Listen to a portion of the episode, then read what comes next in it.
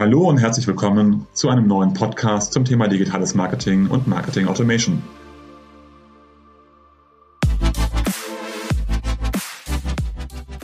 Mein Name ist Jörg Reinhardt, promovierter Physiker, dreifacher Familienvater und Gründer der Centelli Consulting Group, einer führenden Unternehmensberatung rund um digitales Marketing und digitales Kundenmanagement. Wie immer in unserem Podcast sprechen mit verschiedenen Unternehmen, wo diese im Bereich digitales Marketing und Marketing Automation stehen, welche Projekte besonders erfolgreich sind, was dabei zu beachten ist und welche Learnings sie gezogen haben. Herzlich willkommen zu einer neuen Folge des Podcasts Mehr Gewinn mit Marketing Automation. Heute mit Herrn Michael Fett, Head of Lead Management und Channel Orchestration bei der Deutschen Bank und Postbank. Vielen Dank. Herr Fett, könnten Sie ganz kurz sich und auch natürlich ein bisschen die Postbank vorstellen? Ja klar, sehr gerne. Unser, unser Ziel ist es ja, ähm, unsere, unsere Kunden, deren wir 19 Millionen ja mittlerweile haben, ähm, sinnvoll auszuschöpfen. Ne? Also wenn man so viele Kunden hat, äh, sollte man ja auch, auch schauen, äh, dass alle Potenziale genutzt werden. Und das eben dann auch mit der Hilfe aller unserer Vertriebskanäle. Und das sind äh, dann auch jede Menge. Sie können sich das vorstellen, wir haben nicht nur die Marke Postbank, sondern auch eben die Marke Deutsche Bank bei uns ja im Konzern und dementsprechend auch entsprechend viele Vertriebskanäle mit unterschiedlichen ähm, Anspruch mit unterschiedlichen ähm, Themen für diese Kanäle auch stehen. Die Kunden haben sich ja explizit dafür entschieden, äh, zu einer dieser Marken zu gehen. Und dann auch entsprechend zu schauen, wo bewegt sich der Kunde denn eigentlich? Was möchte der Kunde denn eigentlich? Wie möchte er angesprochen werden? Äh, was sind die Produkte, die der Kunde braucht? Und diese, diese Vielzahl an unterschiedlichen äh, Kunden, ähm, Ansprüchen, die die Kunden haben, dann entsprechend auch dann äh, zu befriedigen mit, mit unseren Angeboten zum richtigen Zeitpunkt, am richtigen Ort am best bestenfalls. Äh, und dafür gibt es ja unterschiedliche Medien, das ist eigentlich ähm, Kern unserer Aufgabe und dazu gehört natürlich auch das ganze Thema Lead Management, ne? so die aktive Ansprache dieser Kunden. Denn äh, wir wissen ja als, als Bank auch aufgrund der Datenvielfalt, die wir halt eben haben, teilweise vor dem Kunden, ähm, dass er diesen Bedarf hat und das entsprechend zu nutzen, diesen Vorteil. Das ist für uns wichtig, klar. Wie sieht denn die Gesamtstrategie aus, also die gesamte Omnikanalstrategie ähm, seitens Postbank und Deutsche Bank? Also macht das jedes Unternehmen sozusagen für sich im Augenblick oder gibt es eine einheitliche Strategie und wie wird die versucht umzusetzen? Es gibt eine einheitliche Strategie. Ähm, das war auch so der Punkt, warum man gesagt hat, man möchte jetzt meine, meine Abteilung dann auch gründen, weil die eben genau dieses, äh, dieses äh, Thema, wie gehen wir eigentlich vollumfassend in der Privatkundenbank Deutschland äh, einfach vor, ähm, dann auch einmal zusammenbindet. Ähm, aber natürlich ist es für die Marken auch unterschiedlich, ne? weil der Kunde einfach auch unterschiedliche Ansprüche hat. Mhm. Wichtig ist für uns, dass wir einfach alle Kanäle, die wir haben, auch wirklich sinnvoll nutzen. Mhm. Und wir sehen das natürlich gerade in den letzten Jahren insbesondere und äh, die Covid-Pandemie hat da ja als, wirklich als Brennglas äh, fungiert, dass sich das Kundenverhalten einfach massiv geändert mhm. hat. Weil wir kommen ja aus einer, aus einer Welt, wo ähm, die Informationshoheit bei der Bank war. Der Kunde musste in die Filiale kommen, wurde beraten äh, und das war dann entsprechend für den Banker leichter. Und heute, ich glaube, die äh, Zuhörer und wir wissen das auch, ja, wir schauen ja auch erstmal online nach. Ja. Also selbst wenn ich mir einen, einen, neuen Zaun in den Garten reinsetze, schaue ich mir echt erstmal online um äh, und habe eigentlich schon einen Großteil meiner Kaufentscheidung getroffen, bevor ich in dieses Verkaufsgespräch gehe. Und das heißt, diesen Informationsvorteil, den der Kunde hat, einfach dann auch zu nutzen und auch zu versuchen, vorher reinzukommen. Ja, zum Beispiel ähm, eben über die digitalen Kanäle. Ne? Jemand ist auch relevant im Smartphone zu werden da ähm, aktiv zu sein, ähm, das mehr über, über das Mobiltelefon auch zu orchestrieren, äh, um dann auch am Ende dem Vertriebler in der Filiale das Leben leichter zu machen, indem man den Kunden vorher schon anwärmt auf die eigenen Produkte. Das ist was, was immer wichtiger wird und wo wir sehr aktiv dran, dran arbeiten, um halt eben auch dem, dem persönlichen Verwandtenvertrieb, ich nenne es mal so, ähm, das äh, Leben dann auch einfacher zu machen. Ne? Jetzt haben Sie ja schon gesagt, dass Ihre Abteilung gegründet worden ist, um wirklich dann auch omnikanal ähm, ähm, zu definieren, welcher Kunde man wo angesprochen werden kann. Wie kann ich mir das konkret vorstellen? Weil häufig ist es ja so, ähm, und das ist ja bei der Postbank und der Deutschen Bank ja auch so, man hat dann quasi die Vertriebsziele auf den jeweiligen Einheiten. Teilweise hat man ja auch Vertriebsziele auf den jeweiligen Kanälen. Jetzt habe ich nochmal eine Abteilung, die quasi übergreifend zuständig ist. Also wie viel Macht hat man denn sozusagen, so eine Strategie dann wirklich auszuarbeiten, wenn noch teilweise auch dann Ziele drauf liegen? Und was sind Ihre genauen Aufgaben dann auch im Bereich der, ähm, der Strategieumsetzung? Mhm. Ähm, ich würde das mal in drei Themenblöcke aufteilen. Das, das eine Thema ist natürlich, wenn wir Kunden ansprechen wollen und Kunden multikanal ansprechen wollen, brauchen wir das ganze Thema Opt-in. Werbeerlaubnis, das ist natürlich ein Thema, was äh, immer wichtiger wird. Auch Transaktionsdatenanalyse ist natürlich auch ein, ein super Asset, äh, was man eben als Bank hat, äh, was man natürlich nur darf, wenn der Kunde das auch dem auch oder dem auch zustimmt. Da gab es in der Vergangenheit auch Wettbewerber, die haben das mal einfach so probiert und die entsprechend dann noch eine äh, entsprechende Abmahnung bekommen. Ähm, da legen wir entsprechend äh, Fokus drauf, dass wir das überhaupt enablen dadurch auf dem Kundenbestand. Ähm, das zweite Thema ist, Punkte zu finden, wo wir die Kanäle noch besser zusammenbringen können. Ähm, das funktioniert nicht nur über die Marken, sondern auch in den Marken selber. Ähm, also man hat ja, glaube ich, in der Vergangenheit schon gesehen, äh, in bestimmten Momenten, dass dann doch mal ein Kanal nicht miteinander mit dem anderen arbeitet, sondern vielleicht auch mal gegeneinander. Ja. Klar, da spielen Ziele natürlich auch eine Rolle, da sind wir auch bei dem Punkt. Und da dann auch Use Cases zu finden und zu schauen, guck mal, ähm, hier haben wir beispielsweise einen Online-Abbrecher, der die digitale Antragsstrecke einmal durchgeklickt hat, dann doch wieder abgesprungen ist, den nochmal eine persönliche Ansprache zu geben. Ähm, lieber Kollege in der Filiale, hier hast du einen Kunden, der war schon auf dem Weg abzuschließen. Es gab irgendeinen Grund, der hat vielleicht die Antragsstrecke nicht verstanden. Geh da nochmal drauf und versuch den zu retten. Die Erfolgsquoten sind super. Ja, und da erleben die Kunden dann auch, äh, nicht die Kunden, die Kollegen dann auch, ähm, dass das eine tolle Sache ist, ne? dass man wirklich auch von den anderen dann auch profitieren kann, Lead-Generator für, füreinander ist. Und diese Use Cases dann zu bauen und zu finden, äh, ist, ist ein Thema. Und dann sind wir natürlich dann klassisch beim Lead-Management, äh, nennen es einfach mal bei der Outbound Kundenansprache, ähm, auch zu schauen, welcher Lead ist eigentlich in welchem Kanal am sinnvollsten. Mhm. Und das lässt sich relativ schwer über einen regelbasierten Ansatz lösen, weil dann ignoriert man ja den Kundenbedarf. Ne? Also äh, da muss man auch mal schauen, wo treibt sich der Kunde denn eigentlich rum in den letzten Monaten. Also wenn er vor 20 Jahren sein Konto in der Filiale abgeschlossen hat, jetzt in zwölf Monaten aber online unterwegs ist, ist wahrscheinlich der, der Aufsatzpunkt, ihn online zu erreichen, deutlich wahrscheinlicher. Oder er reagiert positiver darauf. Das heißt nicht, dass am Ende ähm, online dann ein Lead äh, dann für, für sich selber generiert, sondern das kann ja auch so passieren. Der Kunde wird über online aufmerksam gemacht und wird dann von einem Kollegen in der Filiale oder im Callcenter angesprochen. So eine saubere Nurturing-Prozesse zu bauen, die dann auch entsprechend da reingehen. Ne? Und das eben da auch wirklich, und das ist ja echt ähm, wirklich ein Asset, so viele Kanäle zu haben, die halt sinnvoll miteinander zu verknüpfen, äh, um am Ende halt auch den Kunden besser abzuschöpfen und dem Kunden auch ein besseres äh, Erlebnis dann noch zu bringen. Das ist Fokus. Wie, wie gelingt das konkret? Also ich kenne das ja aus meinen Projekten heraus. Eine der zentralen Fragen ist häufig immer, wem gehört der Kunde?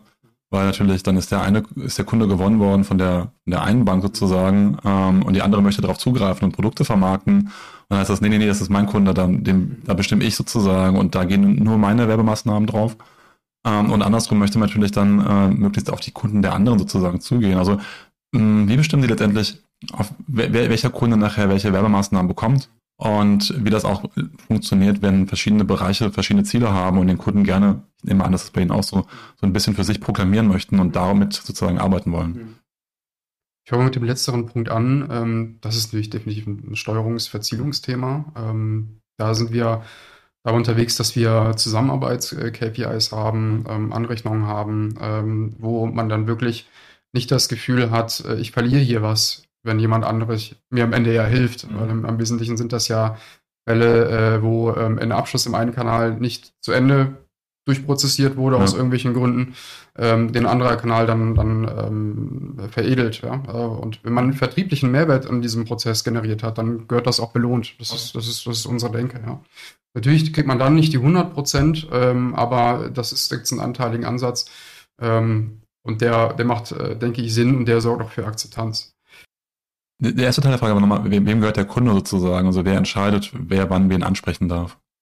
Also grundsätzlich haben wir uns da die Karten gelegt und haben uns natürlich angeschaut, also der, der Kunde gehört ja in erster Linie der Bank.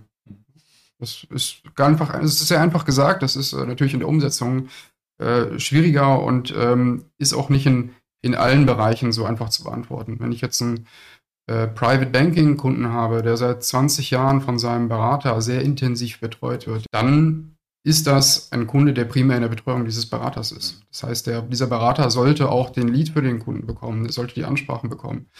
Er sollte natürlich auch die Informationen bekommen, guck mal, dein Kunde hat sich vor zwei Tagen äh, äh, auf der Website folgendes Produkt angeschaut, willst du ihn nicht ansprechen, bevor wir dem eine E-Mail schicken? Also so, ich nenne es einfach mal ein Erstanspracherecht. Ne? Bei, bei Kunden, die inaktiv sind, Graukunden, die keinen persönlichen Betreuer haben und so, dann ist es natürlich ganz klar eine Frage, wo haben wir denn die höchste Abschlusswahrscheinlichkeit mhm. gekoppelt mit Kundenaffinität, Kanalaffinität äh, und natürlich auch das Thema Abschlusskosten. Ja, also wenn ich, äh, wenn der Kunde sowohl im Callcenter abschließen würde, als auch äh, in der Filiale. Ich nenn, sag's mal so, ja, wenn wir unsere Datensysteme das, das dann entsprechend erkennen, wir würden uns natürlich schon überlegen, macht es nicht vielleicht im Callcenter Sinn, wo ich die höhere Taktung habe, wo ich den günstigeren äh, Prozess auch habe, um dann den gleichen Abschluss zu machen. Mhm. Das heißt, um zu überlegen, wo der Kunde am besten angesprochen wird, helfen auf der einen Seite dann Kaufwahrscheinlichkeiten, dann aber auch, nehme ich an, so eine Art Kundenwert, oder? Also zu schauen, welche Kosten möchte ich eigentlich investieren? Möchte ich eher über einen kostengünstigen Kanal gehen, wie ein Service Center oder vielleicht sogar eine E-Mail oder eben über die Direktansprache? Also wird der Kundenwert konkret direkt bei Ihnen benutzt?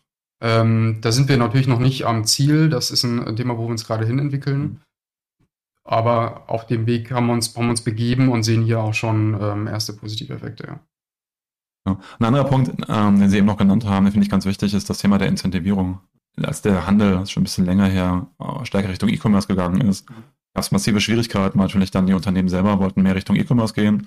Die Filialen wollten die Kunden nicht verlieren. Ich weiß noch, da gab es häufig dann in den Filialen nochmal 10-Euro-Gutscheine für die erste Bestellung quasi online. Die sind dann entsprechend alle weggeworfen worden aus den Filialen, weil die halt Angst hatten, dass die Umsätze runtergehen und die Filiale selber Ziele hatte. Und das ist dann aufgehoben worden, als einfach dann die Umsätze online anhand der Postleitzahlen in den jeweiligen Filialen auch zugeschlüsselt wurde, dass da keine interne Konkurrenz quasi entstanden ist. Dann konnte man auch quasi E-Commerce und das Filialgeschäft zusammen ausbauen. Ähm, deswegen finde ich super, dass ähm, die Deutsche Bank und die Postbank auch schon so weit ist, quasi auch die Incentivierung ähm, übergreifend zu machen und einander zu unterstützen und eben nicht, dass es konträre Ziele gibt, äh, dass man nachher gegeneinander arbeitet. Ähm, es gibt ja quasi eine Abteilung ähm, für das Thema äh, Omnikanal-Orchestrierung und es gibt extrem viele Kanäle. Ähm, wie, wie, gehen Sie genau vor? Versuchen Sie alle Kanäle auf einmal quasi anzugehen oder nähert man sich sozusagen Schritt für Schritt oder sucht man die Low-Hanging Fruits zu finden, wo man einfach Geschäft machen kann? Eben wie Sie es angesprochen haben, Kunden, die noch gar nicht betreut werden. Also wie gehen Sie quasi vor, um eine Omnikanal-Strategie aufzubauen und dann auch in der, im Gesamtkonstrukt umzusetzen? Also wir gehen da schrittweise vor, weil sonst würden wir uns echt verheben. Ne? Also wir haben, haben, ja in beiden Marken äh, Filialen äh, unterschiedliche Callcenter-Einheiten, HGB-Vertriebe, Digitalvertrieb, äh, Kooperationspartner. Also es sind äh, 13, 14 Kanäle, die wir da äh, managen müssen. Und da gehen wir schrittweise vor. Wir haben angefangen mit, äh, mit den Filialen, unserem Callcenter und dem Digitalvertrieb. Ähm, denn das sind unsere, Kernvertriebskanäle, ähm, wo wir in den Marken unterschiedlich äh, weit voran waren, ähm, hier aber durchaus auch ne, Best Practice Cases haben, die wir übereinander auch mal legen können. Das ist eben genau die, das auch der Zweck dieser, dieser markenübergreifenden Verantwortung. Ähm, und diese einzelnen Kanäle haben natürlich auch eigene Vertriebsmanagements, die gucken, dass der Kanal läuft. Und da haben wir einen sehr vertrauensvollen Austausch, ähm, ähm, wo wir uns natürlich erstmal finden mussten. Ähm, das funktioniert mittlerweile aber sehr gut. Und es ist immer so ein Thema, ähm, erklären, warum man das macht. Das ist, das ist eigentlich der Punkt. Das ist genauso im Vertrieb. Ähm, weil wenn man den Kollegen draußen, die natürlich, wie Sie schon gerade schon sagten, nicht immer total amused sind, dass da der Digitalvertrieb zum Ecke kommt, ähm, wenn die aber mal sich reinholen und sagen, wie würde ich es denn machen als Kunde? Dann sagt jeder, ja klar, schaue ich ähm, abends am Wochenende mal ein Smartphone und informiere mich.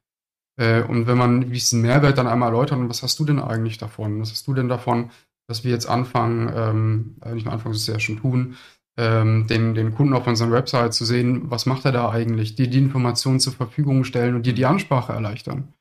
Äh, genauso beim Thema, warum soll ich eine Werbeerlaubnis einholen? Ja, das sind, das sind die Dinge, ähm, diese Geschichten zu erzählen, Best Practice Cases nach vorne zu heben, die dann für Akzeptanz sorgen. Und äh, da sind wir mittlerweile auf einem super guten Weg.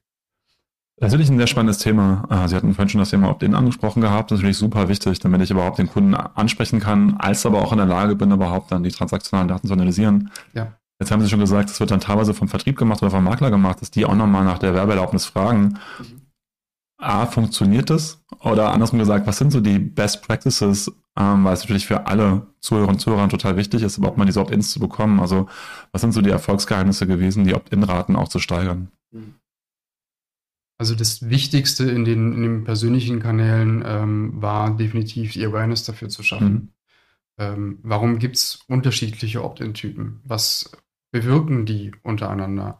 Ähm, was hast du am Ende davon? Nämlich dann später den cooleren Lead, der dir in der, der Zielerreichung hilft. Das war total wichtig. Natürlich das ganze Thema äh, Verzielung hat, äh, hat geholfen, um das Thema anzuschieben. Ja? Um mal den Anreiz zu schaffen und dann die, die, äh, die Verbindung einer Verzielung mit einer, einer Mehrwertstory. Ähm, das hat super gut funktioniert und da, da sehen wir ähm, tolle Produktionen, äh, die uns da echt helfen. Und ähm, auf der digitalen Seite, klar, das sind zum Beispiel Vorschaltseiten, die sehr gut funktionieren, ähm, die wir in unterschiedlichen Varianten ähm, geprüft haben wir haben auch mal Incentivierungen da drauf gesetzt, mhm. ne? also mal Gutscheine auch verteilt für Opt-ins, natürlich jetzt nicht in den hö höheren Beträgen. Ähm, aber da sieht man schon, dass sehr unterschiedliche Dinge auch funktionieren. Und äh, ganz wichtig ist natürlich den Kunden, wenn er gerade zu uns kommt, dann auch, auch dafür zu begeistern, denn das ist der einfachste Ansatz im, im, im Neugeschäft, das zu machen. Das heißt, auch in Antragsstrecken äh, das Thema direkt mit abzuholen, ähm, ist total wichtig. Und ähm, ich würde keine Antragstrecke mehr bauen, ohne da einen Opt-in abzufragen. Mhm. Und das äh, möglichst auch vorne zu machen, dann zumindest mit einer, mit einer äh, leichteren Werbeerlaubnis, mit einem Surrogat, äh, um den Kunden dann, wenn er abgebrochen hat, dann auch anrufen zu dürfen. Ich kenne das von früher, ähm, als wir auch bei Opt-ins dann sozusagen Geld an den Kunden ausgespielt haben oder ähm, dass ähm, man gucken muss, dass es nicht zu kleine Beträge sind, weil sonst lohnt sich für den Kunden nicht, aber auch nicht zu hohe Beträge sind, weil sonst wird der Kunde sehr, sehr misstrauisch auch ähm, warum man so viel Geld zahlt quasi für sein Opt-in hinten dran. Aber es sind dann Konzepte, die nicht mehr so richtig funktionieren. Sondern was funktioniert, ist, wie Sie gesagt haben, natürlich dem Kunden dann auch die Awareness oder auch, auch einfach die Klarheit zu geben. Mhm. Warum ist es für ihn letztendlich auch von Vorteil, wenn er die, äh, wenn er die Informationen abgibt ähm, und einsammelt. Was sind so auf dem Weg ähm, zur Omnikanalbank so für Sie Schlüsselschritte ähm, gewesen, ähm, das hinzubekommen? Ich nehme mal an, das jetzt nicht vom ersten Tag an äh, reibungslos funktioniert, dass alle Abteilungen gesagt haben, so, hey, wir, wir sehen das Potenzial, sondern dass es ja auch Schwierigkeiten gab, vermutlich. Also welche gab es konkret und wie haben Sie die gelöst? Hm. Ja, Schwierigkeiten äh, sind da vielfältig. Ne? Ähm, das Thema ist natürlich, wenn man so einen großen Laden hat, der sich über mehrere Jahre ja auch zusammengefunden hat. Ich denke mal, eine, ein BHW-Zukauf, eine Postbank, die integriert wurde, ähm, Tochterunternehmen, Kooperationspartner ähm, dann ist man ja dann auch wieder beim Thema, ähm, was habe ich denn eigentlich für Prozesse, was habe ich denn eigentlich für Technologien, mhm. Thema Tech-Stack. Spricht das alles miteinander? Äh, fließen die Daten ordentlich? Ist das eigentlich alles messbar? Ähm, und wenn ich halt eben Omnikanal will, also der, der Kunde auch ähm, sich zwischen den Kanälen auch frei bewegen darf und soll und wir uns dem Kunden ja auch äh, positiv gesehen hin und her spielen, da muss natürlich eine Durchlässigkeit da sein. Mhm. Und die war am Anfang halt nicht da. Mhm. Also ist ja auch klar, wenn man, wenn man äh, da so ein, sowas zusammensteckt. Und es ist, glaube ich, auch gar nicht schlimm, äh, wenn man am Ende mehrere Technologien im Einsatz hat. Die müssen halt nur gemeinsam funktionieren. Mhm. Ne? Da sollte der Fokus drauf liegen. Und da haben wir einen echt großen Fortschritt gemacht. Sind wir aber auch weiter dran. Ähm, das ist der eine Punkt. Ähm, und dann natürlich ganz klar eben dieses Zusammenspiel der, der Kanäle. Und da muss man einfach wirklich die Leute abholen. Das ist Change und die Leute auch da abholen, wo sie halt gerade stehen. Mhm. Ähm, einem äh, Mitarbeiter aus einer Callcenter-Einheit, die immer wichtiger wird in der Zeit, wo der Kunde einfach 24-7 verlangt, mhm. ähm, dem erzähle ich eine andere Story im Sinne von, der hat sich früher vielleicht nicht so wichtig gefühlt, der fühlt sich jetzt aber als Gewinner von, von der ganzen Geschichte ähm, einem äh, Filialmitarbeiter, ähm, der erleben muss, dass wir Stück für Stück Filialen schließen, was mhm. ja Sinn macht, weil der Kunde sich einfach verändert und wir einen, wir einen, ähm, einen Kostendruck haben, den muss ich anders abholen. Mhm. Also am Ende erzähle ich denen die, das gleiche Zielbild, die gleiche Geschichte und das ist, äh, macht ja auch Sinn, sich da auf den Weg zu machen. Ich muss nur anders vorgehen. Mhm. Ähm, und das ist, glaube ich, etwas, was äh, viele Häuser ähm, vernachlässigen, wirklich individuell auf den Menschen einzugehen. Also eine harte Business-Entscheidung auch immer runter zu kaskadieren. Was bedeutet das für den einen oder, eins, äh, den einen oder anderen Menschen? Weil es ist ja auch klar, ich kann halt nicht einen Vertriebsschwerpunkt vom einen Kanal auf den anderen plötzlich rüberkippen. Ähm, der muss ja, der andere Kanal muss ja dafür bereit sein. Das bedeutet nicht nur einen Personalaufbau, sondern das bedeutet natürlich auch eine, eine Einstellung, eine, eine, eine, Schulung, eine Bereitschaft dafür, auch eine weitere, ich nenne es mal Last dann auch tragen zu müssen, ein größeres Vertriebsziel. Ähm, und das hat eine, äh, eine Komplexität, die man halt nicht unterschätzen darf. Und da sollte man sich in so einem Prozess sehr früh mit auseinandersetzen, eben die Leute ordentlich mit, mitnehmen, weil in großen Teilen ist das, was wir tun, immer noch People-Business und da sind die Menschen der Faktor Nummer eins. Ähm, zwei spannende Themen. Einmal den Tech-Stack, da gehen wir gleich noch ein. Aber jetzt vor allem nochmal dieses Teil, die Mitarbeiterinnen ähm, entsprechend mitzunehmen. Äh, ich finde es perfekt dargestellt, äh, dass es ja quasi Gewinner und Verlierer gibt sozusagen. Der Callcenter-Bereich, der vielleicht vorher nicht so stark geachtet gewesen ist, weil er vielleicht auch nur Beschwerdenmanagement oder Hilfestellung gegeben hat, jetzt auf einmal auch Vertriebskanal wird, weil man da ja auch dann Next Best Offers und Co. angeben kann und dadurch an Wichtigkeit auch gewinnt und auch an Awareness, weil da mal Vertriebsziele drin sind und gleichzeitig ähm, die, ähm, die Filialmitarbeiterinnen ja auch merken sozusagen, die Filialen nicht mehr ganz so relevant sind, weil auch viel im Online-Bereich passiert, vielleicht, vielleicht auch im Service-Bereich und dann Filialschließungen sind und die Kolleginnen und Kollegen dann wirklich auch an dem, an dem jeweiligen Punkten abzuholen, weil die Story ist ja die gleiche eigentlich. Wir möchten eine Multikanalbank werden und dem Kunden die besten Produkte zur besten Zeit an, anbieten. Aber die Kanäle selber betrifft es ja unterschiedlich. Wie, wie, ähm, wie stark ist der persönliche Aufwand bei Ihnen gewesen? Ich kenne die Geschichte von einer Versicherung, ähm, die Next Best Offer eingeführt haben und dann wirklich an allen 200 Standorten individuell gewesen sind und mit den einzelnen Mitarbeiterinnen zu sprechen. Da war ein sehr hoher Aufwand vom, vom Projektmanagement, ähm, die dann wirklich da vor Ort gewesen sind. Sind Sie auch in die Gespräche mit, ich meine, Deutschland hat sehr viele Mitarbeiter auch im Vertrieb, in die Filialen gegangen oder wie kann ich mir sozusagen diesen Rollout da konkret vorstellen, mit den Kolleginnen da zu sprechen und auch die Bedenken und Sorgen aufzunehmen? Ja, also das haben wir im, im sehr enger Zusammenarbeit mit, äh, mit den äh, Kollegen des äh, Vertriebsmanagements der, der Filiale auch gemacht, die natürlich im Wesentlichen auch selber aus der Filiale kommen, die Filiale am besten kennen äh, und da auch oft das, äh, das Gesicht ähm, äh, der, der, ich nenne es mal Zentrale dann auch sind. Ähm, wir sind trotzdem auch selber in Filialen gefahren im Marktgebiet, haben mit den, den Kolleginnen und Kollegen intensiv gesprochen, haben uns das angeschaut. wie arbeiten die eigentlich auch mit unseren Themen? Ähm, und haben auch sehr viel an, an äh, virtuellen äh, Calls gemacht. Äh, mehrere tausend Mitarbeiter im ersten Quartal dieses Jahres äh, virtuell abgeholt zu unterschiedlichen Themen. Ähm, und das ist halt total wichtig, weil die Leute verstehen im persönlichen Austausch viel besser, wo wir hinwollen. Und ähm, dieses ganze Thema, sich als Verlierer zu fühlen, das ist ja nicht zwangsläufig so. Also nur weil wir Filialen schließen, heißt das ja nicht, dass wir die Filiale nicht weiter wollen. Ist also wir brauchen die weiterhin, in, in, auch wenn der, der Kunde deutlich mehr Richtung digital geht. Das ist ganz interessant, wenn man sich mal ähm, so ein bisschen mit, äh, mit Analysen, mit Studien ähm, beschäftigt. Die Kunden wollen trotzdem eine Möglichkeit zur Beratung mhm. haben. Ähm, nur ähm, wir müssen die Filialen und diese Beratungskompetenz halt einfach anders nutzen. Das müssen halt Orte der Beratung werden. Mhm. Heute sind es oft Orte des Service. Ähm, und den, den Service dann raus aus den Filialen zu kriegen in zum Beispiel ein Smartphone äh, über ähm, äh, Callcenter, wo das Ganze schneller, effizienter geht und den Kolleginnen und Kollegen draußen äh, die Luft zu geben, komplexere Produkte, wo der Kunde wirklich Beratung braucht. Und da rede ich von Baufinanzierung, von Investmentthemen. Ja, also äh, auch wenn, wenn ich Banker bin, äh, bei einer Baufinanzierung vor zwei Jahren wollte ich dann doch nochmal mit einem Berater sprechen, weil das natürlich eine große Entscheidung ist. Ähm, und äh, die Kollegen dann eben freizuräumen für diese komplexen Themen, wichtigen Themen und ähm, da halt nochmal den Punkt reinzusetzen. Äh, und wie gesagt, sind weiter wichtig, ähm, nur auf anderen Themen. Jetzt haben Sie eben gesagt, beim Change war sozusagen der, der erste Punkt, der angesprochen worden ist, auch die Technologie dahinter, um die Kanäle entsprechend durchlässig zu machen. Wie sieht denn der aktuelle Tech-Stack aus, auf dem Sie arbeiten? Ähm, ja. ja. der ist sehr groß. Äh, und der ist auch, ähm, ja, in der Deutschen Bank gibt es ja mehrere Divisionen, ähm, höchst unterschiedlich immer. Ne? Ich kann zum, ein bisschen für die, äh, für die Privatkundenbank hier in Deutschland sprechen. Der findet sich gerade, muss ich, muss ich fairerweise sagen, weil ähm, ich weiß nicht, äh, der eine oder andere Zuhörer wird das ja mitbekommen haben. Äh, wir sind gerade in den Endzügen unserer großen Integration der, der Postbank IT in die, äh, oder auf die deutschen Banksysteme. Ähm, wir haben uns ja entschlossen, das nicht in einem Big Bang zu machen, sondern es äh, in Wellen zu machen, was ähm, die absolut richtige Entscheidung war, muss man sagen. Aber nach der ersten Welle haben wir eben genau gesehen, so dass das können wir halt eben besser machen. Dann konnten dann die Kundenauswirkungen äh, in den Wellen 2 und 3, vierte kommt jetzt dann entsprechend auch geringer halten.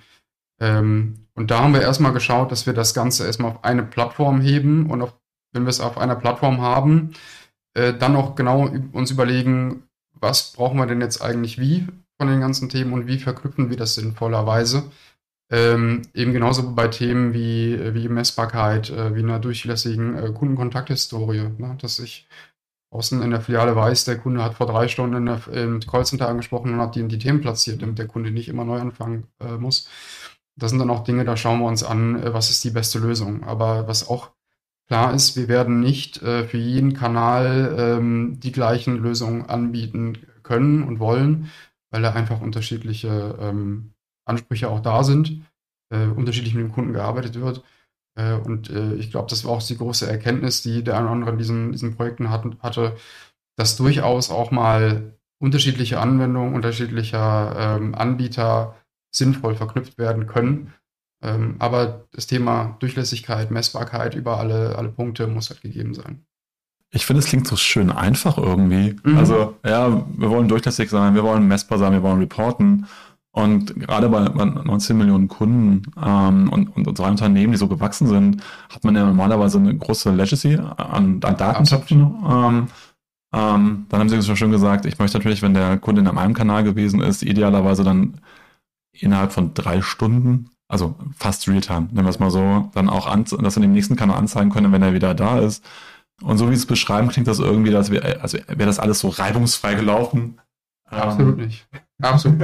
Also wir sind auch noch nicht, noch nicht am Zielbild. Ne? Also das ist nicht, äh, das nicht falsch verstehen. Das sind auch sind, äh, Dinge, an denen wir arbeiten, die wir, die wir uns wünschen. Und das ist zwar war und ist äh, absolut harte Arbeit. Mhm. Also das ist ähm, mal den, den Job, den da äh, viele hundert äh, Kolleginnen und Kollegen in den letzten äh, Jahren gemacht haben im Rahmen dieser Migration.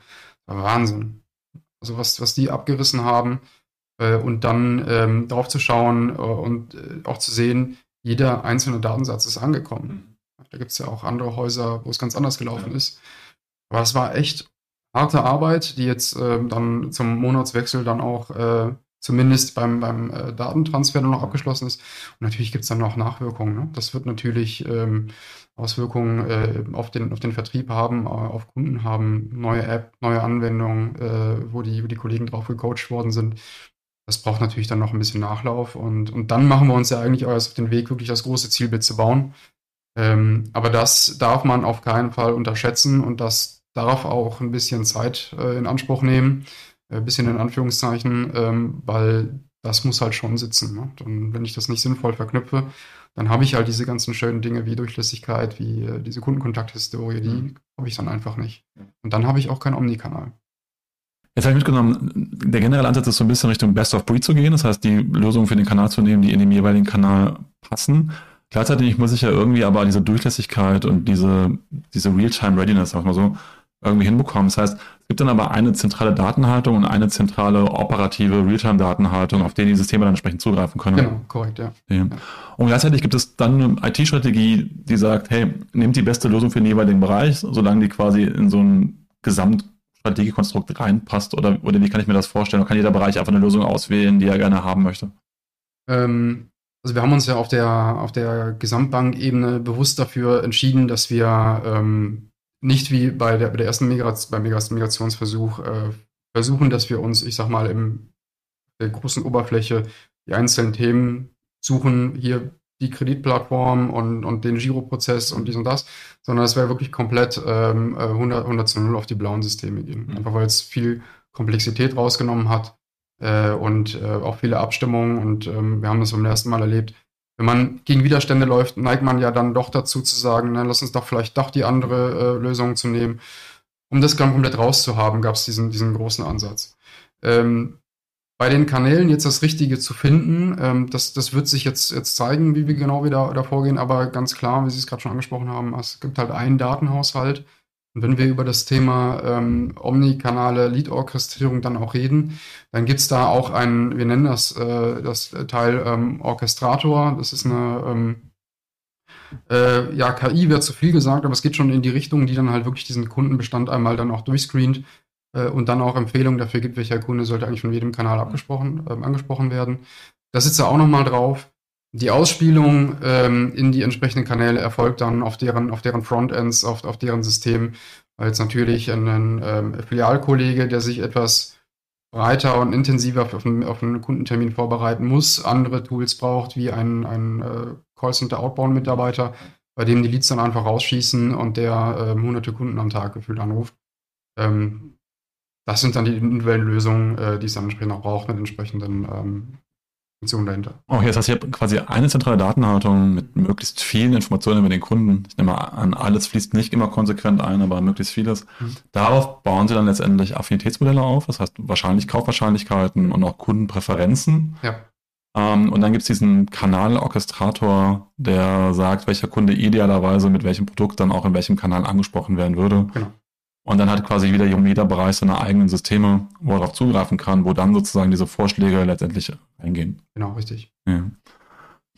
Wir haben eben schon gesagt, dass die einzelnen Bereiche auch einzelne Prozesse haben ähm, und dass sie eigentlich, eigentlich reporten wollen. Ich kenne das aus vielen Projekten, dass dann jeder so ein bisschen anders reportet. Also wie, wie stark ist dann auch das Reporting gleichgezogen worden, um auch dann Kanalperformances gemeinsam zu messen, dass nicht jeder irgendwelche anderen KPIs hat? War das auch ein großes Thema für Sie oder wie sind Sie da vorgegangen? Ja, das ist ein, ähm, definitiv ein großes Thema gewesen, weil natürlich ähm, das Thema ähm, Vergleichbarkeit auch wichtig ist. Wer kriegt eigentlich welche Ziele? Mhm. Wo macht es halt eben auch Sinn, Kunden anzusprechen? Da muss sich auch dann Erfolgsquoten dann auch ähm, gleich messen können. Ähm, da äh, sind wir, würde ich sagen, fast am Ziel, das, ähm, das sinnvoll zu machen. Und wir nennen das so einfach äh, Management Reporting, ja, also quasi wir in der Zentrale gucken auf, auf die gleichen KPIs, auf, ähm, auf vergleichbare Daten und ein vergleichbares Reporting. Trotzdem kriegen die Kanäle natürlich auch Reportings, die für sie auch wichtig sind. Ähm, wenn jetzt zum Beispiel ein, ein äh, Callcenter-Führungskraft schaut sich gerne die AHD ein, die Average Handling Time, die halt eben so einen Anruf braucht, die ist für uns im Center im ersten Schritt nicht so wichtig, es sei denn, wir bohren halt dann wirklich irgendwann mal ins Callcenter rein. Und die ist ja auch in der Filiale nicht wichtig. Dass ein, dass ein Gespräch in der Filiale länger dauert als im Callcenter, ist ja auch richtig. Ne? Da passiert ja auch mehr drumherum. Da ist die persönliche Kundenbeziehung mehr im Blick. Äh, da wird vielleicht doch nochmal ein anderes Cross-Selling-Produkt angeschlossen, weil der Berater mehr Kompetenzen hat. Mhm. Also die, da ist dann keine Vergleichbarkeit da sinnvoll. Ne? Und äh, da macht man schon nochmal einen Unterschied. Ja, ich das ja eben schon, schon gesagt. Ich bin sehr beeindruckt, wie entspannt Sie sozusagen über dieses Projekt sprechen, weil man muss Technologien auswählen, man muss die Kolleginnen irgendwie alle mitnehmen, man muss Prozesse vereinheitlichen, ähm, Reportings ähm, zusammenbauen ähm, und auch vereinheitlichen, um, um Gesamtglück zu bekommen. Das betreuen Sie jetzt schon sehr lange mit, haben wir schon gesagt, es ging ja schon dann, ich glaube 2010 ging es los sozusagen mit dieser Vereinheitlichung, oder? Acht sogar. 2008 sogar, ja. Ähm, das sind jetzt quasi 15 Jahre, in denen das gelaufen ist. Ähm, viele Unternehmen machen ja diesen Prozess und einer der Hauptprobleme, was ich immer wieder mitbekomme, ist, dass man gar nicht weiß, wo man anfangen soll. Fange ich bei Technologie an, fange ich bei den bei der zentralen Datenhaltung an, fahre ich dann bei der Analytik an oder eben in den Frontends hinten dran. Wenn Sie jetzt so rückblickend die letzten 15 Jahre mal draufschauen, ähm, was würden Sie den Zuhörern mitgeben, wie man vorgehen sollte, um so ein großes Konstrukt dann auch schrittweise ähm, nach vorne zu bringen? Also was sind so die, so die Erfolgsgeheimnisse und welche Schritte in welcher Reihenfolge? Hm. Also ich muss dazu sagen, äh, auch in diesen 15 Jahren, ähm, ich hatte es eingangs schon mal gesagt, gab es ja auch durchaus mal die Rolle rückwärts. ne? das ist, also es war schon hin und her und man hat auch ein, ein paar Sachen ausprobiert, äh, die nicht funktioniert haben. Ich glaube, am Ende des Tages ist es äh, bei sowas immer, immer wichtig, ähm, wirklich verstehen zu wollen, was habe ich denn da eigentlich gerade übernommen? Ähm, und zwar nicht nur auf, auf Daten basiert äh, und wo steht das Teilchen jetzt, sondern was hat das einfach auch für ein Potenzial äh, und wer sind die Leute und mhm. was ist das auch für eine Kultur? Ähm, und das hat man, glaube ich, beim ersten Mal nicht so gut gemacht. Beim zweiten Mal funktioniert das jetzt wunderbar. Mhm. Ähm, und da hat man aus meiner Sicht äh, auch wirklich sehr schnell sinnvoll eine Organisation erstmal gebaut, eine Organisationsstruktur, wo ähm, wirklich dann auch äh, Kolleginnen und Kollegen ähm, unterschiedlicher Marken auf unterschiedlichen Themen dann auch waren. Das hat durchaus auch mal dann, äh, ich sag mal, ein gelber Bereichsleiter blau und gelb geführt und, und umgekehrt. Ähm, entsprechend der Stärken, wo man geglaubt hat, das ist für uns als Gesamtorganisation in Zukunft am sinnvollsten. Ja, also welcher Marke hat das Thema besonders gut gemacht? Wer ist dafür persönlich am besten geeignet und dann die Themen darunter zu packen? Ähm, und deshalb finde ich auch das Führungsteam gut gemacht. Das ist, ähm, das, man hat das ja nur im Center gemacht. Die Vertriebe sind ja weiterhin markengetrennt unterwegs, tauschen sich trotzdem natürlich aus in entsprechenden Formaten. Ähm, aber dann auch wirklich zu gucken, dass die Leute sich halt eben hinter diesen Themen versammeln. Wir gemeinsam im Bereich XY sind jetzt für den und den Prozess zuständig für beide Marken. Fangen wir mal bei der Marke an. Was können wir da sinnvoll machen? Ähm, und wirklich die Leute ins Boot zu holen, nicht mehr zu sagen, ich habe hier ein getrenntes Team für Gelb und ich habe ein getrenntes Team für Blau, sondern zu sagen, nee, wir haben hier ein gemeinsames Team, das beide Prozesse verstehen soll. Und ähm, wenn die Kolleginnen und Kollegen sich kennengelernt haben, ne, ist das auch ein ganz anderes Thema. Also meine, das sind ja doch Menschen wie du und ich und äh, dann arbeiten wir mal gemeinsam dran. Und dann halt eben aus dieser, aus dieser starken Organisation heraus dann auch die Veränderung dann noch zu treiben mit einem ähm, sinnvollen Change, Mindset und auch gemeinsamer Kultur. Ähm, das war etwas, was in den letzten Jahren echt gezündet hat und was auch dieses, äh, dieses IT-Migrationsprojekt auch wunderbar nach vorne getrieben hat. Das war, das war das Thema, wo wir, wo wir gewonnen haben, ne? dass man sich halt gemeinsam dann wirklich äh, für ein Thema äh, verantwortlich gefühlt hat und gesagt hat, wie kann ich dir helfen, wie kannst du mir helfen? Äh, kein Gegeneinander, sondern äh, gemeinsam einfach an dem Thema gearbeitet hat. Und da war es dann egal, wo die Leute herkommen. Ja, also vielen Dank für den tiefen Anblick da. Ich finde das sehr beeindruckend, wie sozusagen der, der zweite Change, ich gesagt, der erste Change ist nicht so ganz so gut gelaufen, der erste Versuch. Ähm, vor allem deswegen gut gelaufen ist, weil man sich ja am Anfang dann quasi erstmal um dieses um diese Kultur und den Zusammenschluss der jeweiligen Bereiche gekümmert hat, zu schauen, wer, wer arbeitet wo am besten, wo können wir übergreifend arbeiten. Weil ich kenne das natürlich auch anders von anderen Unternehmen, wo es dann quasi ein, ein Gewinnerunternehmen gibt, was das andere quasi übernimmt, das sich dann irgendwie einordnen muss. Oder manchmal müssen sich dann auch alle nochmal neu bewerben hinten dran und dann geht's direkt mit der Rangelei quasi los. Und hier schien das ja wirklich ähm, sehr zielorientiert vonstatten zu, gegangen zu sein, mit dem Ziel auch erstmal nicht nur sozusagen eine Vision für die Gesamtbank zu entwickeln, äh, sondern auch vor allem zu schauen, wie bringe ich denn eigentlich die beiden Kulturen und Welten zusammen, dass dann auch diese Teams übergreifend arbeiten können. Und ich habe mitgenommen, aus Ihrer Sicht der Schlüssel auch zum Erfolg, warum das jetzt so gut funktioniert hat. Absolut. Ne? Und da gab es dann äh, eben entsprechend auch Kolleginnen und Kollegen, die sich explizit damit beschäftigt haben, diesen Change zu gestalten, die Kommunikation zu gestalten. Ein Programm aufgesetzt, ähm, wo auch das äh, Management und die Ebene darunter immer sehr, sehr visibel waren. Ähm, offene Kommunikationsformate, jeder Mitarbeiter, jede Mitarbeiterin konnte reinkommen, alle Fragen konnten gestellt werden. Und so hatten, hatten die Kolleginnen und Kollegen auch das Gefühl, dann eben auch mitgenommen zu werden und dass sie ähm, Sorgen und Ängste, die es ja durchaus gab, dann auch ernst genommen werden. Hm, jetzt haben wir viel darüber gesprochen, was die letzten Jahre passiert ist und was Sie auch so ein bisschen vorhaben. Jetzt haben Sie ja das Thema KI eben schon mal angesprochen, quasi KI. Es gibt ja seit, sind wir jetzt Mitte des Jahres, seit sieben Monaten das neue Thema ChatGPT, was ja auch ein wichtiges Thema im Marketing ist, rund um eine Omnikanal Orchestrierung auf der einen Seite, als aber auch dann zu versuchen, noch viel stärker in diese 1 zu 1 Kommunikation zu gehen. Deswegen natürlich die spannende Frage, ist bei der Deutschen Bank Postbank das Thema ChatGPT auch Thema und, und wenn ja, wie? Mhm. Also wir schauen uns äh, mit Blick auf äh, KI gerade einige Themen an. Ähm, so ein, so ein Chat-GPT-Thema ist natürlich ganz klar für, ein, ähm, für eben ein Chat-Thema super sinnvoll äh, wenn wir, wenn wir, ich hatte es vorhin ja auch schon mal gesagt, ähm, den, den Service ein Stück weit aus den, Vertrie ähm, aus den Filialen raushaben möchten, ähm, dann ist so ein, so ein Thema wie, wie Chat halt super sinnvoll. Mhm. Ne? Und äh, das machen ja schon, schon äh, viele vor, dass halt Chat helfen, helfen kann. Ja. Ähm, und wenn es dann eben so ein KI-geschütztes Thema ist, wo noch nicht mal jemand hinter sitzen muss, ist das natürlich super. Ja. Ich glaube, jeder von uns kennt Chat-Modelle, die gar nicht funktionieren. Ähm, und da kann es durchaus helfen. Ansonsten ist bei KI natürlich das ganze Thema Kundenansprache super relevant. Äh, wenn ich jetzt zum Beispiel daran denke, ähm, wenn wir eine Kundenansprachemaßnahme in unsere Callcenter reinschieben, sind das ja durchaus tausende Kunden, äh, die dann in diesen Dialer reingeführt werden und die dann ähm, abtelefoniert werden. Und äh, diejenigen, die sich ein bisschen mit Callcenter-Telefonie auskennen, die wissen, wenn so ein Dialer durchläuft, ja, dann kommt der Kunde raus und dann erst sieht der Mitarbeiter, wer ist das denn eigentlich? Also das ist dann auch eine Kunst, sich innerhalb von Sekunden auf diesen Kunden einzustellen. Äh, und dann in den ersten Sätzen herauszufinden, wo, wo erwische ich den Kunden eigentlich, wo steht er, was braucht er denn jetzt konkret bei diesem Produkt, wofür ich äh, ihn rausgeholt habe. Ähm, und da könnte eine KI total unterstützen, dann auch den Kunden gemünzt, eben dann live auch einen Vorschlag für einen Versprächsverlauf rauszubringen. Also den Kolleginnen und Kollegen das Leben da einfach leichter zu machen. Das ist so ein Thema, das ähm, das könnte ich mir zum Beispiel vorstellen. Also wirklich diese eins zu eins Kundenbeziehung, Kundenansprache aus dem Datenschatz dann wirklich in eine aktive Ansprache reinzubringen äh, und den Vertrieb zu unterstützen, das wäre für mich etwas, was ähm, eine super tolle Story wäre. Gibt es auch Gedanken zu dem Thema individueller Content quasi, dass sozusagen äh, eine KI für jeden Kunden quasi wirklich den Content sehr individuell nochmal ausgestaltet oder ist das noch etwas, was in weiter Ferne ist?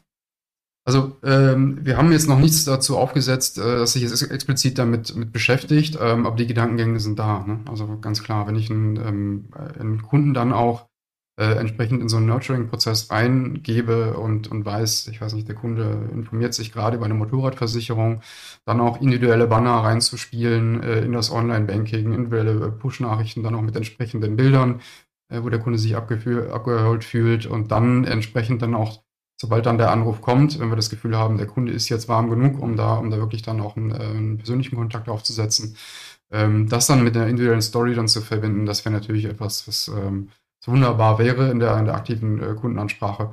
Äh, da gibt es Gedanken zu, wir sind aber noch nicht in der Umsetzung. Hm. Ja, also auch dafür für den Einblick, weil ich natürlich weiß, dass viele Zuhörer irgendwie jetzt schon überlegen und denken, dass halt andere Unternehmen super weit sind. Und das ist auch exakt meine Erfahrung bei im deutschen Markt, wenn ich mir das Thema KI anschaue. Ähm, das war bei Facebook spannenderweise so ähnlich. Ähm, die, die Neueinführungen sowohl von Social Media als aber auch jetzt von KI. Ähm, bei KI ist es jetzt auch schon eigentlich zwei bis drei Jahre her, war erstmal Richtung, oder Richtung Chat zu gehen. Ähm, äh, die, IBM Watson hat das ja vor zwei, drei, vier Jahren stark vorangetrieben gehabt, äh, die meisten Chatbots. Ähm, die im Servicebereich entlasten sollen, also statt FAQs zu haben, dann entsprechend in den Chat zu gehen. Die sind jetzt schon KI getrieben. Und der nächste Schritt ist sozusagen dann genau in diese Servicegespräche einzusteigen und vielleicht über Speech-to-Text zu analysieren ähm, und dann eben Kommunikationsvorschläge zu geben über eine KI. Wo es noch relativ wenig im Einsatz ist, dann wirklich in den Marketingabteilungen, die halt dann über die Direktansprache im klassischen Marketing mit KI arbeiten, sei es ähm, den Content zu generieren oder eben äh, die Ansprachen. Da ist KI typischerweise im Einsatz, wenn man das so nennen möchte, äh, in den Bereichen, den Sie vorhin beschrieben haben, Richtung Affinitätsscoring und Co., was natürlich dann klassische Modelle sind, die wir da, die wir aufbauen, die heute so ein bisschen unter dem Begriff KI subsumieren. Mhm. Ähm, wir nähern uns auch schon so dem Ende. Was sind denn die Themen für Sie so im, im nächsten Jahr? Ähm, auch, auch die heißen Themen im Bereich Omnikanal. Gibt es etwas, was Sie so auf dem Markt sehen, wo Sie sagen, hey, das ist cool, das müssen wir auch bei der Bank einführen. Da sagen sie, hey, wir sind immer noch in unserem Prozess drin und deswegen steht so ein bisschen Brot und Butter, also unsere eigenen Hausaufgaben aktuell noch eher an. Ja, ich glaube, Hausaufgaben machen äh, ist der erste Schritt. Ähm, aber wir sehen durchaus am Markt ja, ähm, und auch wenn man über die, über die Bankbranche hinausschaut, echt ein paar Beispiele, wo ähm, Realtime super gut funktioniert. Mhm. Also da gibt es ja das ein oder andere äh, Vergleichsportal, ohne jetzt äh, Namen zu nennen, ähm, da hängt man noch auf der Antragsstrecke, ist äh, der, der Cursor steht gerade still, hat man den Anruf dran, dann kommt der nächste, nächste Push hoch. Äh, ich habe, äh, auch wenn ich abgebrochen habe, kurz danach eine E-Mail im Postfach, wo ähm, ich mir einen Termin buchen kann bei einem Berater, wenn ich doch noch Fragen habe. Also das ist alles sehr, sehr schnell, dass man eigentlich gar nicht die Chance hat, sich jetzt doch mal mit jemand anderem nochmal zu beschäftigen. Mhm. Ähm, das äh, fand ich auch als, als, als Kunde selber ähm, total interessant. Ähm, es gibt mit Sicherheit auch äh, Kunden, die nervt das vielleicht ein bisschen. Ähm, muss man auch ganz klar sagen, wenn man natürlich Dinge ausprobieren muss. Aber Realtime im ersten Schritt vielleicht Neartime, äh, das ist etwas, was definitiv noch, noch besser werden muss und wo, glaube ich, jede Menge, Menge Potenzial liegen. Und äh, natürlich definitiv in der Bankenbranche ein Thema sein wird, ähm, ist ganz klar Zinsentwicklung. Mhm. Da verändern sich ja gerade auch einige Themen, äh, Stichwort Baufinanzierung und Spareinlagen. Äh, es dreht sich einfach gerade. Ähm, und natürlich das ganze Thema, ähm, das Vertriebsmodell muss sich halt einfach verändern. Mhm. Ne? Kostendruck ist weiter da. Äh, und gleichzeitig ähm, diesen, diesen Umbau hinzukriegen äh, und profitabler zu werden. Also ich uns persönlich eigentlich auf einem ganz guten Weg. Da haben wir, glaube ich, unsere Hausaufgaben gemacht. Ähm, aber das wird die Branche ähm, in den nächsten Jahren weiter sehr intensiv beschäftigen. Ja. ja, mit Sicherheit ein Thema für, für alle Branchen. Auf der einen Seite profitabler werden heißt natürlich, dass ich mehr Umsatz generiere und eben über Omnikanal den Kunden besser ausschöpfen kann. Äh, gleichzeitig aber auch gucke, dass ich natürlich versuche, ähm, sehr kundenindividuell auch die Kosten auszusteuern, eben nicht immer die teuren Kanäle zu haben, die ja meistens dann mit, den, mit dem Faktor Mensch zu tun haben, sondern zu schauen, wo kann ich denn die digitalen Kanäle und digitale Services einsetzen, um entsprechend die Kosten zu reduzieren. Das heißt, da stehen Ihnen quasi noch spannende Zeiten und Jahre bevor, oder? Absolut, ja. Ja.